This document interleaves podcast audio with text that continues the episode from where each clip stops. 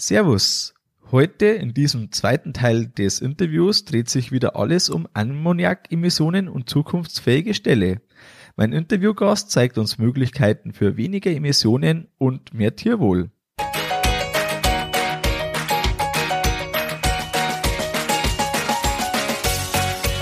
Herzlich willkommen beim Kuhstallbau und Umbau Podcast.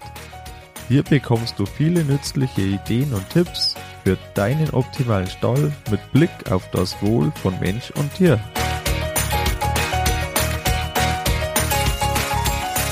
Schön, dass du da bist.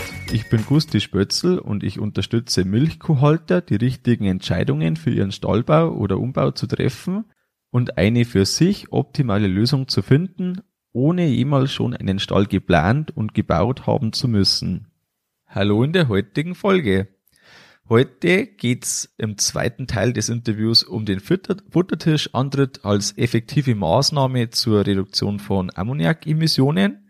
Es geht um Laufgangböden, die die Trennung zwischen Haaren und Kot ermöglichen und der Frage, ob wir im Bestand nachrüsten müssen oder auch neue Ställe dann den Anforderungen äh, Genüge tun, also ob die die neuen Anforderungen erfüllen müssen. Und im letzten Teil, solltest du den noch nicht gehört haben, dann empfehle ich jetzt auf Pause zu drücken und zuerst den ersten Teil zu hören und dann wieder in diesen Teil einzusteigen. Im letzten Teil ging es um die äh, Ammoniakemissionen, warum man die überhaupt vermeiden soll, äh, den Unterschied zwischen Sommer und Winter, wie die Emissionen entstehen und auch wie man trotz mehr Platzangebot Emissionen vermeiden und reduzieren kann. Und der Begriff Stehkomfort und Stehboxen, also anstatt Liegeboxen Stehboxen ist gefallen und auch die Erklärung dazu. Bevor wir ins Interview starten, freut es mich, dass die Folge einen Sponsor gefunden hat. Diese Folge wird unterstützt von der Firma Huber Technik Vertriebs GmbH. Ein Futtertischantritt macht zur Emissionsminderung sehr viel Sinn. Auf den Antritt zum Futtertisch empfiehlt sich dann der Laufgangbelag N15. Wir haben eine 80 Meter lange Rolle bei uns eingebaut. Im Angebot des familiengeführten Traditionsunternehmens aus Oberbayern sind neben Laufgangbelegen auch verschiedene Komfortbelege und Weichbetten für die Liegebox. Den Komfortbelag N33 verwenden wir seit vielen Jahren im alten Stall und sind damit recht zufrieden. Besonders hohen Wert legt die Firma Huber Technik auf Qualität und Haltbarkeit und verwendet deshalb nur hochwertige Ausgangsmaterialien. Neben zahlreicher bestandener DLG-Tests liegen alle Endlosrollen der Firma Huber Technik auch innerhalb einer DIN-Norm, die einen Standard für das beste Tierwohl gewährleistet. Alle Gummibeläge werden regelmäßig auf krebserregende Stoffe, sogenannte PACs, getestet. Man kann also sicher sein, dass sich keine giftigen Stoffe in den Bodenbelägen von der Firma Huber Technik befinden. Hast du Interesse an Produkten, besuche die Homepage www.q-comfort-huber.com und nimm direkt Kontakt auf. Den Link findest du auch in dem Artikel zur Folge. Und nun starten wir direkt in den zweiten Teil des Interviews. Und da kommen wir jetzt auch schon direkt auf das Thema, wie man wirklich Ammoniakemissionen reduzieren kann, also die einzelnen Möglichkeiten, die sich bieten. Da würde ich ganz gern einfach äh, das ein bisschen noch durchgehen. Und zwar zum einen haben sie schon gesagt, der antritt. Also ich kann das auch empfehlen. Wir haben das im neuen Stall. Das ist wirklich eine super Sache. Ich habe jetzt extra für das Interview geschaut. Wir haben 1,61 Meter. 61. Die Gummimatte, die drauf ist, hat 1,60 Meter 60 und einen Zentimeter zusätzlich. Und wir haben drei Zentimeter Gefälle ähm, von ganz vorne bis ganz hinten. Das entspricht ungefähr zwei Prozent, die das nach hinten hängt. Und ich finde das ganz passend, sage ich mal. Also ich würde das äh, grundsätzlich wieder so machen. Wir haben ein Fressgitter drin. Das heißt, ähm, die Kuh äh, lässt sich auch fixieren, sollte das notwendig sein. Und auch den Platzteiler, alle zwei Plätze, das ist ganz wichtig. Ich kenne einen, der hat es nicht gemacht, der muss das noch nachrüsten, weil das funktioniert dann nicht mehr. Ähm, genau, aber die Vorteile, die Sie sagen, also der Fressgang muss ja durch das schmäler werden, also der Bereich, auf dem der Schieber fährt, weil eben dann schon ein Teil einfach abgenommen ist von dem Platzbedarf und durch das senkt es die Emissionen um wie viel Prozent gibt es da so Größenordnungen, die man sagen kann, nur weil man jetzt einen Antritt gebaut hat, anstelle einfach klassisch, um wie viel Prozent senkt allein diese Maßnahme schon Emissionen im Kuhstall?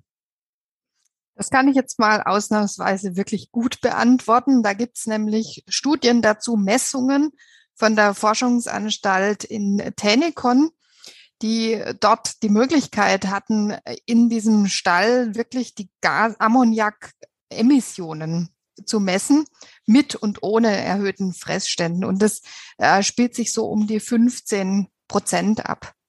Sie können es aber für jeden einzelnen Stall abschätzen. Also wir, es ist ähm, im Grunde genommen so, dass Sie die Quadratmeter verschmutzte Fläche oder eben nicht verschmutzte Fläche einfach abziehen können. Und da dreht sich um diese circa 15 Prozent. Ähm, weil Sie gerade das Maß angesprochen haben, 1,60, 1,61, ähm, das sehe ich als ein mögliches Maß. Wir bauen aber inzwischen viel öfters mit 1,55. Und ich habe auch mehrere Betriebe schon begleitet beim Nachrüsten von den Podesten. Und da ist es so, dass ich immer darum bitte, dass wirklich gemessen wird, ähm, wo die Kühe denn tatsächlich zum Stehen kommen. Und das wird gesteuert durch die Fressabtrennung nach vorne. Es ist ja auch logisch, ja, wenn wir die Kühe nach vorne ähm, begrenzen, dann definiert das die den Ort, wo sie stehen, mit den Vorderfüßen und mit den Hinterfüßen. Und wir wollen ja, dass die Hinterfüße relativ bündig mit der Podestkante zum Stehen kommen, damit die Tiere beim Fressen hinter dem Podest abkoten. Und der meiste Kot und Harn fällt genau am Fressplatz oder im Fressgang äh, an mit circa 70 Prozent. Und deswegen ist diese Maßnahme so zielführend, um Ammoniakemissionen zu reduzieren. Und diese, gerade diese Podeste, also das ist wirklich, äh, da muss ich immer appellieren, dass da ganz stark drauf geachtet wird, die richtige Länge zu wählen.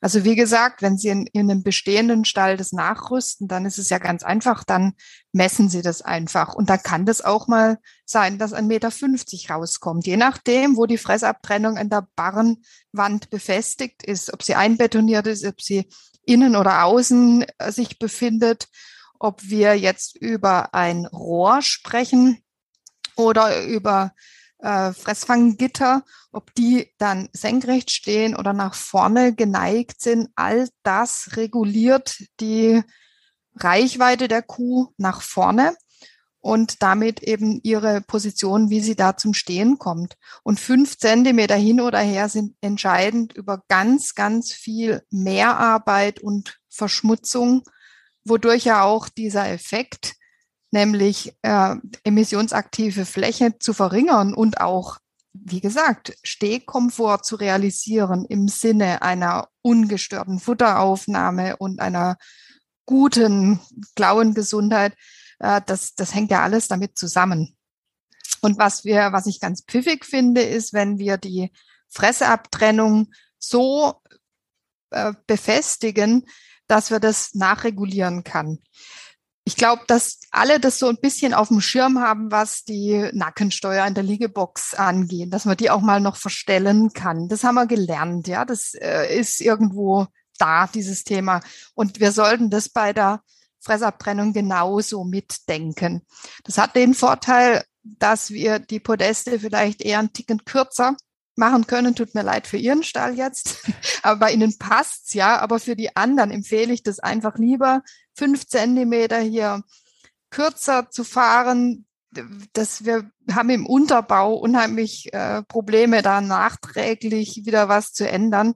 Wo wir aber keine Schwierigkeiten haben, ist eben die Reichweite nach vorne gegebenenfalls zu erhöhen.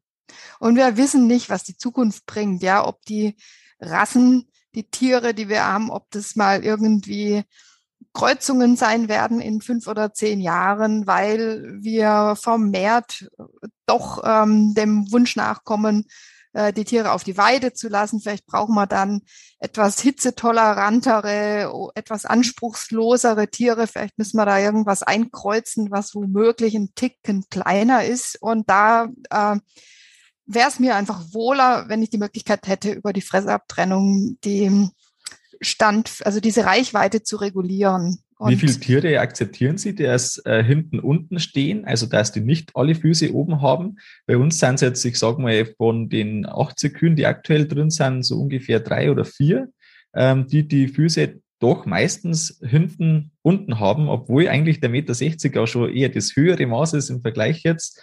Und zur Verschmutzung vielleicht nur aus meiner Erfahrung, dass äh, die Kühe ja jedes Mal mit dem Rückwärtsgang den Kot, der ab und zu drauf fällt, ja wieder mit runternehmen. Wie schätzen Sie das ein, was die Verluste angeht? Ist das dann einfach schon do, doch blöd? Also ähm, Hahn kommt ganz wenig rauf, weil das ja doch leicht nach hinten noch geht. Und der reine Kot, ähm, der wird eigentlich bis auf drei Haufen oder fünf Haufen, wenn man da ähm, die Kühe zusammen zum Melken treibt, ähm, ist das eigentlich ziemlich vollständig sauber wieder. Ja, dann ist es super bei Ihnen. Also liegt sicherlich auch daran, dass Sie da der Gummimatte draufgelegt haben. Die ist reinigungsfreundlicher, die ist geschlossen porig und das ist eine unbedingte Empfehlung, auch um diese Synergien zu nutzen mit der Klauengesundheit, weil wir ja den Paarhufer haben mit der unterschiedlichen Zehenlänge. Die Außenklaue hinten ist im Schnitt zweieinhalb Millimeter länger als an also das ist einfach so, das ist bei uns, am, wenn Sie auf die Hände schauen, auch so, dass der Mittel- und der Ringfinger unterschiedlich lang sind. Und es sind diese zwei Finger, die beim Rind übrig sind. Und äh, deswegen ist es ist absolut sinnvoll, hier einen verformbaren Bodenbelag einzubauen. Und der hat dann diesen Vorteil der Reinigungsfreundlichkeit. Ähm, Genau, also das ist, das ist sehr schön, wenn Sie, wie Sie das beschreiben, dass das bei Ihnen gut funktioniert. Es ist auch gut, dass da ein Gefälle da ist bei der Box, weil manchmal auch Harn von der anderen Seite hochspritzen kann, ja. Das lässt sich ja auch nicht vermeiden. Die äh, andere Frage war, wie viel ähm, Tiere, die unten stehen, ich hier tolerieren würde. Ich glaube, ich würde das gerne wieder, äh, also erstens, das ist wieder eine Frage, die ich nicht beantworten kann in Zahlen, aber die Größenordnung, die Sie genannt haben, die erscheint mir sympathisch. Ich würde aber dennoch gerne das aufteilen auf zwei Situationen.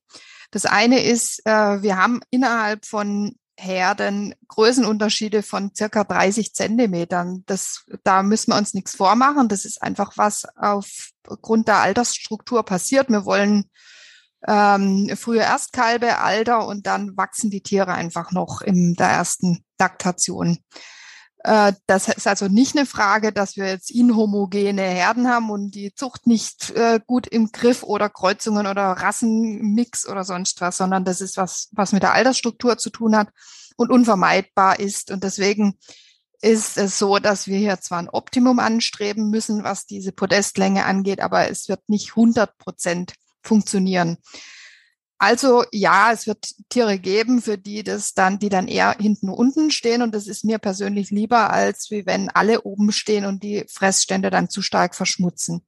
Entscheidend ist für mich aber die Situation, wenn der, die Entmistungstechnik daherkommt.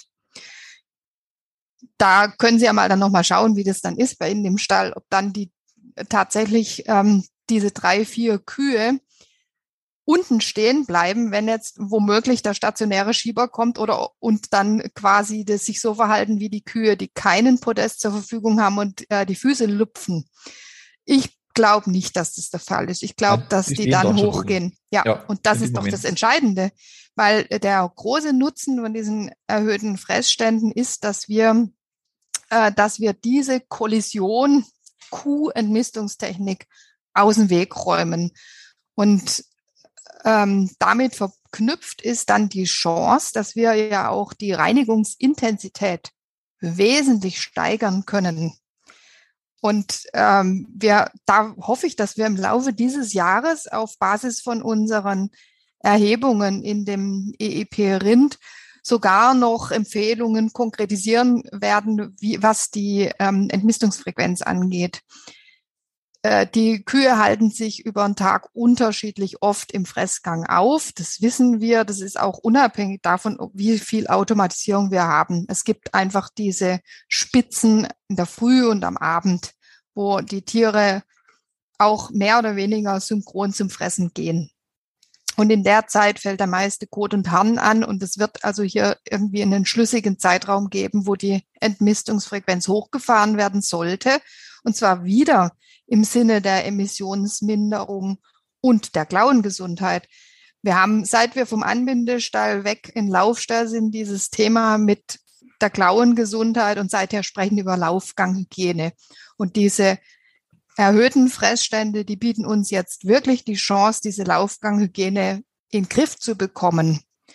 Und eben nebenher mindern wir die Emissionen. Deswegen dieses Thema, das ist also für mich nur positiv besetzt, weil ich bei meinem Herzblut her von der Klauengesundheit komme, ja. Und äh, jetzt, Sie haben mich gefragt, wie viel ich hier toleriere. Äh, da geht meine Tendenz Richtung Null. Ich möchte mhm. auf keinen Fall, dass dieser Kontakt Entmistungsschieber mit Güllesee vorne dran und Klaue stattfindet. Das finde ich unerträglich, weil es einfach alle Risikofaktoren für Klauenerkrankungen äh, birgt und es darf nicht sein. Das glaube ich ist auch wichtig für die Hörer, einfach nur mal, wenn man jetzt wirklich im Stall steht und den Schieber dann laufen sieht, wie groß ist der Güllesee quasi, der da eben vorhergeschoben wird, ist natürlich immer äh, einfach abhängig, erstens von der Uhrzeit, zweitens von der Laufganglänge, die man überhaupt hat und anderen Faktoren. Ähm, aber da ist es wichtig, dass man sich vielleicht einfach da mal schaut, äh, ein bisschen so zusieht und dann vielleicht auch optimiert, dass man einfach sagt, okay, das ist zwar jetzt die letzten zehn Jahre schon so gewesen, aber vielleicht äh, hat sich an den Zeiten etwas verändert, dass man da einfach ein bisschen noch nachstellen probiert.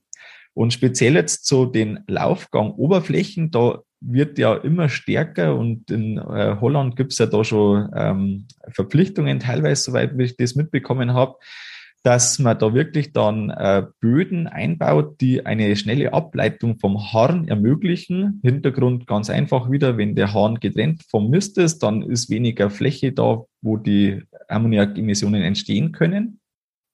Und in dem Bezug würde mich interessieren, ähm, Sie haben im Vorgespräch das schon so ein bisschen gesagt, äh, inwieweit ist jetzt das wichtig, dass der Schieber oft läuft und inwieweit ist es wichtig, dass die Trennung vom Kot und Haaren stattfindet? Ähm, vielleicht könnten Sie die Einschätzung da einfach äh, nochmal mitteilen. Dieser Prozess äh, der Ammoniakentstehung, der fängt nach wenigen Minuten des Kontakts zwischen Kot und Harn schon an und äh, läuft dann äh, zwei Stunden oder sowas weiter. Ähm, oder auch länger. Also das ist ja klar, dass das auch nicht, da geht nicht ein Schalter um, sondern das ist einfach ein Prozess, der ist von verschiedenen Faktoren abhängig, äh, zum Beispiel auch der Temperatur. Äh, wir streben eine rasche Trennung von Kot und Hahn an und wir wollen dann auch, dass die Exkremente möglichst schnell aus dem Stall draußen sind. Das ist ähm, das ist so mal die Ausgangssituation. Da sind wir wieder bei den Synergien mit äh, der Klauengesundheit, wenn wir äh, die Laufflächen maximal sauber halten. Ähm, heute sprechen wir über äh, verschiedene Strukturen, die hier möglich sind. Bei uns in dem EEP Rind in Baden-Württemberg gab es im Wesentlichen zwei Bodenausführungen, die hier zum Einsatz, Bodenausführungen, die hier zum Einsatz kommen.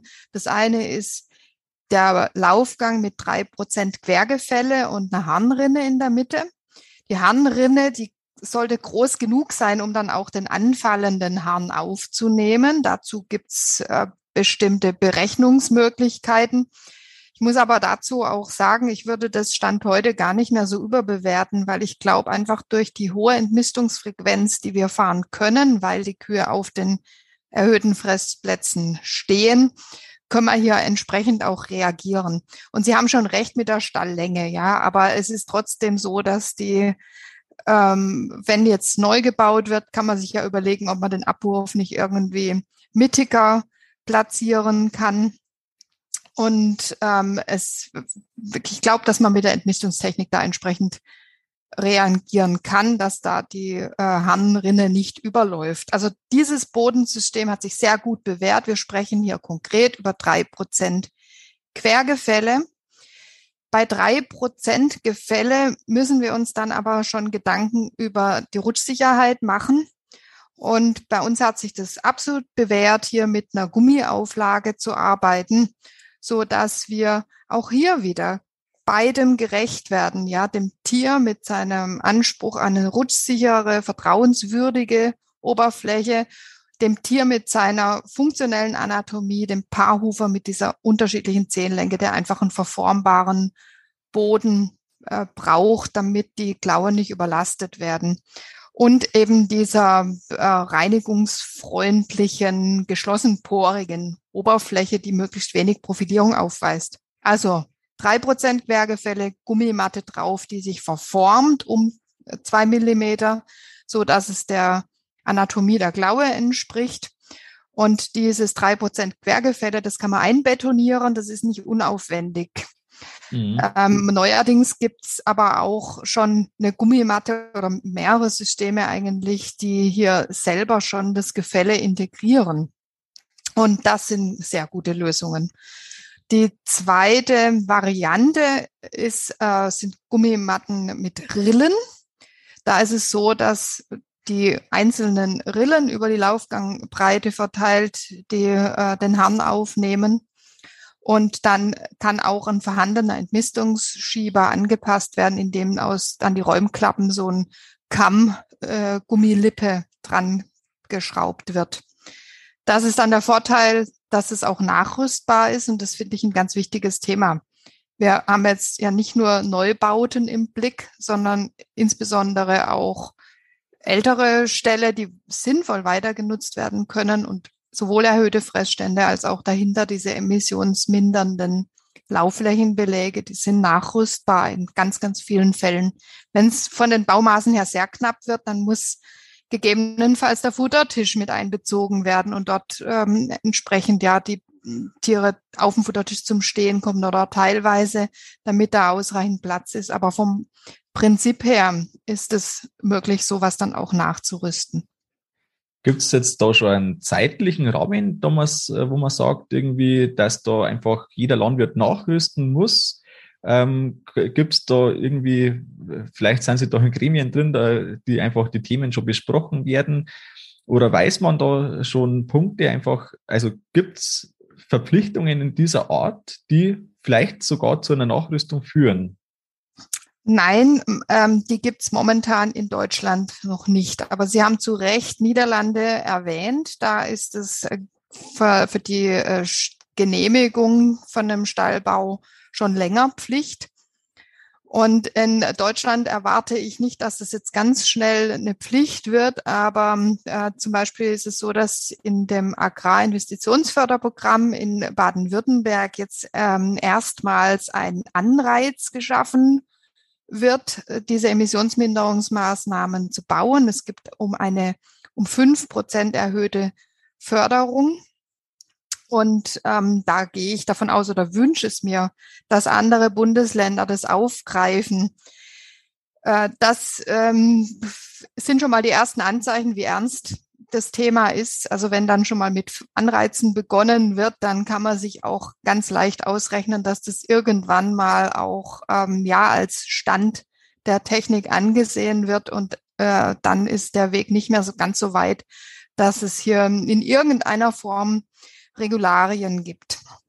Wir müssen auch sehen, also das ist auch, es ist einfach keine Kleinigkeit mit äh, dem Thema Biodiversität und diesen äh, lokalen Umweltwirkungen äh, von Ammoniak. Und wenn es eine Möglichkeit gibt, hier zu mindern, dann finden und und es natürlich auch gleichzeitig, also ich muss da unbedingt immer wieder darauf hinweisen, wir sprechen hier über Maßnahmen, die ich eins zu eins empfehlen würde an alle Betriebe, die irgendwelche Probleme haben mit Klauenerkrankungen. Also deswegen, das sind so sinnvolle Maßnahmen, die sind auch funktionssicher. Das ist ja der nächste Punkt, den man dem entgegenhalten könnte. Ähm, wir haben das ausprobiert. Unsere Landwirtinnen und Landwirte, die sind begeistert von diesen erhöhten Fressständen und auch von den Gummilaufflächen. Äh, da wird keiner irgendwas dagegen sagen. Es funktioniert, es gibt keine Probleme mit der Entmistungstechnik. Die Kuhfüße sind unglaublich sauber. Es ist wirklich eine Freude, das zu sehen, wie die Tiere auch in Ruhe fressen können. Da haben wir Forschungsarbeiten dazu äh, angefertigt, die das ganz deutlich zeigen, dass da viel weniger Störungen auftreten, dass insbesondere rangniedere Tiere in Ruhe fressen können. Und das sind Themen, das weiß jeder Praktiker, wie wichtig das ist, dass die Tiere am Anfang der Laktation in diesem Energiedefizit äh, wirklich maximal ungestört fressen können.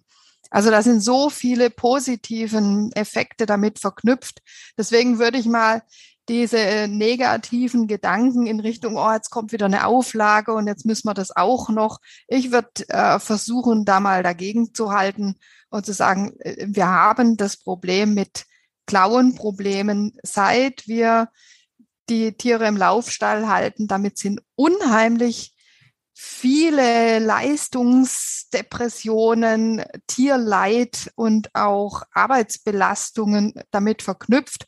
Und jetzt besteht diese Chance, dass wir zwei Fliegen mit einer Klappe schlagen. Es wird eben hoffentlich äh, noch weitere Bundesländer geben, die hier das finanziell auch mit mit einem Anreiz äh, verknüpfen. Aber das ist doch einfach nur eine ganz, ganz tolle Chance, hier die Situation zu verbessern. Und Kühe mit sauberen Füßen, die gehen in die Liegebox und legen sich mit ihrem Euter auf saubere Füße. Also das Thema Eutergesundheit ist damit verknüpft. Wir haben die Problematik mit Fruchtbarkeitsstörungen, beziehungsweise, dass wir die, äh, dass die Brunst nicht so gut erkannt wird äh, die hochleistenden Kühe das nicht so lange oder nicht so ausgeprägt äh, zeigen, auf einem trittsicheren, rutschsicheren Gummiboden, auf dem die Tiere sich sicher bewegen, der sauber ist, ähm, keine Schmier Schmierschichten aufweist, da zeigen die auch das Aufreiten wieder besser. Also da sind so viele positive Aspekte damit verbunden, dass ähm, ich kann das gar nicht zulassen, dass man da sich darüber ärgert, dass hier nochmal neue weitere Auflagen äh, kommen. Es ist eine, ich sehe es als Riesenchance, zumal es auch nachrüstbar ist. Das ist mir sehr wichtig, weil ich nicht unbedingt diejenige bin, die sofort auf die grüne Wiese schielt, wenn wir über Stallbau sprechen. Also ich mag es schon wahnsinnig gern, wenn man Potenzial nutzt und umbaut und hier verbessert und ja, äh, schaut, dass man äh, ökonomisch vernünftig agiert. Das ist jetzt ja schon quasi das ideale Schlusswort gewesen. Also ich habe zwar noch unzählige Fragen und wir haben sich noch Fragen aufgetan, aber das würde jetzt auf jeden Fall zu weit führen. Ähm, vielleicht können wir ja irgendwann mal wieder ein Interview machen für unsere Hörer. Vielleicht kommen auch Fragen. Also wenn, äh, liebe Hörer, wenn ihr Fragen habt, ähm, dann schreibt's mir gern, aber vielleicht auch, wenn jetzt spezielle Fragen da sind, äh, Frau Benz, wie kann man Sie am besten erreichen? Ähm, Gibt es da eine Möglichkeit oder auch etwas, was Sie empfehlen, das sich äh, bauwillige Landwirte vielleicht einfach äh, für die Information zu, zugute, zunutze machen können? Ja, das hätte ich jetzt nämlich auch gern, gerne selber noch angefügt. Also das erste ist, wir haben umfangreiche Informationen auf der Projektwebsite bereitgestellt und die werden auch noch ergänzt äh, fortlaufend in diesem, besonders in diesem Jahr. Das ist ja unser letztes äh, Projektjahr. Äh, die Website heißt einfach eip-rind.de und dort gibt's äh, erstens werden die ganzen Bauvorhaben ausführlich beschrieben. Dann gibt's die Rubrik äh, äh, Infothek, da gibt's Baudetails zu bestimmten Themen, zum Beispiel ähm, Ausführungen zu den erhöhten Fressständen, aber auch zu den Liegeboxen. Wie muss ich, wie schaffe ich das, äh, dass die äh, Liegeboxen zusätzlich zum Liegen auch zum Stehen genutzt werden können? Wie muss ich da das Nackensteuer positionieren? Solche Dinge stehen hier drin. Das finde ich ganz wichtig, da auf die Details zu achten. Und dann gibt's dort auch die Rubrik virtuelle Stallbegehungen. Da gibt's äh, Drohnenvideos von den Betrieben, die sind so fünf, sechs Minuten lang und man kann sich das einfach mal anschauen. Also wenn Sie mal nicht Podcast hören, sondern Lust haben auf Videos, dann wäre das eine gute Möglichkeit, weil Bilder eben auch sehr aussagefähig sind. Und im Rahmen dessen äh, verweise ich auf eine Veranstaltung, die wir jeden Monat durchführen, immer jeden dritten Freitag im Monat zwischen 13 und 14.30 Uhr über Zoom, ohne Anmeldung, komplett öffentlich, zeigen wir einen Betrieb. Das läuft so ab, dass der Betriebsleiter im Grunde genommen durch den Stall läuft, seinen Betrieb erklärt Und ich laufe dann nur mit dem Handy nebenher und übertrage das über Zoom und halt die Klappe und lass den Betriebsleiter sprechen. Und das ist das, was so charmant macht, weil der über seine Erfahrungen beim Stallbau berichtet, seine Motivation, äh, was er, was gut geklappt hat, was nicht so gut geklappt hat, was er anders machen würde. Und das Ganze ist live und interaktiv. Das heißt, diejenigen, die sich da einwählen, die haben die Möglichkeit, auch direkt den äh, Betriebsleiter oder die Betriebsleiterin zu fragen. Also das ist eine Möglichkeit. Und ansonsten ähm, erreicht man mich auch per E-Mail und ich mache das auch gerne. Es ist mir einfach ein Anliegen, dass wenn jemand einen Stall baut oder umbaut, dass auf diese Details geachtet wird. Und wenn ich helfen kann, dann mache ich das auch gerne. Super, vielen Dank. Also ich habe da auch schon zugeschaut und das ist eine klare Empfehlung. Da kann man nur profitieren, wenn man sich die Zeit nimmt. Ähm, ja, vielen Dank für das Gespräch. Ich freue mich, wenn wir uns äh, mal wiedersehen dürfen. Und äh, ja, bis dann. Alles Gute. Dankeschön. Ja, im Nachgang dieses Interviews nochmal vielen Dank an Frau Benz. Das war doch sehr interessant und informativ. Und jetzt bist du gefragt, wie überzeugen dich die Argumente für mehr Tierwohl und gleichzeitig weniger Ammoniakemissionen? Vielleicht hast du im Stall bereits einzelne Bereiche so ähm, umgesetzt, wie das eigentlich da ja ganz gut funktionieren kann. Vielleicht hast du auch noch vor, dass du den ein oder anderen Bereich irgendwie um äh, oder vielleicht bist du auch gerade beim Planen für einen Neubau und hast dich vielleicht vom Futtertisch-Antritt inspirieren lassen. Und ja, jeder hat die Möglichkeit, dass er was optimiert, dass er da dran arbeitet. Ich glaube, das Thema ist auf jeden Fall sehr wichtig. Wir werden sehen, wie sich die nächsten Jahre zeigt, wie sich das umsetzt. Mich persönlich beruhigt quasi ganz stark, dass man allein durch die Häufigkeit vom Schieber schon ganz viel äh, ja, Ammoniakemissionen sparen kann oder die, also senken kann, die Emissionen durch die häufigen Schieberfahrten einfach gut senken kann. Und auch die Information, dass 70 Prozent vom Anfall auf dem Laufgang passiert, ist doch ja recht interessant und vielleicht irgendwie logisch, aber wahrscheinlich den meisten, zumindest ging es mir da so, nicht so bewusst geworden. Wir haben jetzt einige Themen noch nicht angesprochen. Das hätte jetzt den Rahmen gesprengt für das Interview. Vielleicht bekomme ich Frau Benz nochmal ins Interview. Ähm, zum Beispiel so Themen, wie es mit dem Spaltenboden steht, wie die Güllegrube, äh, wie die abgedeckt sein muss und äh, wie da die Effekte sind. Das haben wir jetzt noch gar nicht abgesprochen oder äh, habe ich nicht angesprochen. Und noch einiges mehr. Äh, wenn dir Fragen einfallen, die vielleicht dann auch in ein Interview passen mit der Frau Benz für eine äh, zweite Auflage sozusagen des Interviews, dann schreib mir doch gern an kontakt.kuhstallbau.com und da darfst du mir auch gern reinschreiben, wie dir das Interview gefallen hat, was du gut fandest, vielleicht auch was du weniger gut fandest. Und so ist es für mich dann auch wieder interessant und die Podcast-Folgen und Interviews können damit noch besser werden. Eine Ankündigung jetzt schon voraus. Der Einfluss der Fütterung ist ja doch immens hinter den äh, Emissionen, also sowohl Methan als auch Ammoniakemissionen. Und zu diesem Thema da habe ich ein Interview ausgemacht. Das ist jetzt noch nicht aufgenommen, deshalb äh, drückt mir die Daumen, dass das alles funktioniert. Und dann passt es direkt im Anschluss auf das Thema. Und äh, wenn es gut geht, dann ist die nächste Folge zum Thema über die, äh, den Einfluss der Fütterung auf Emissionen.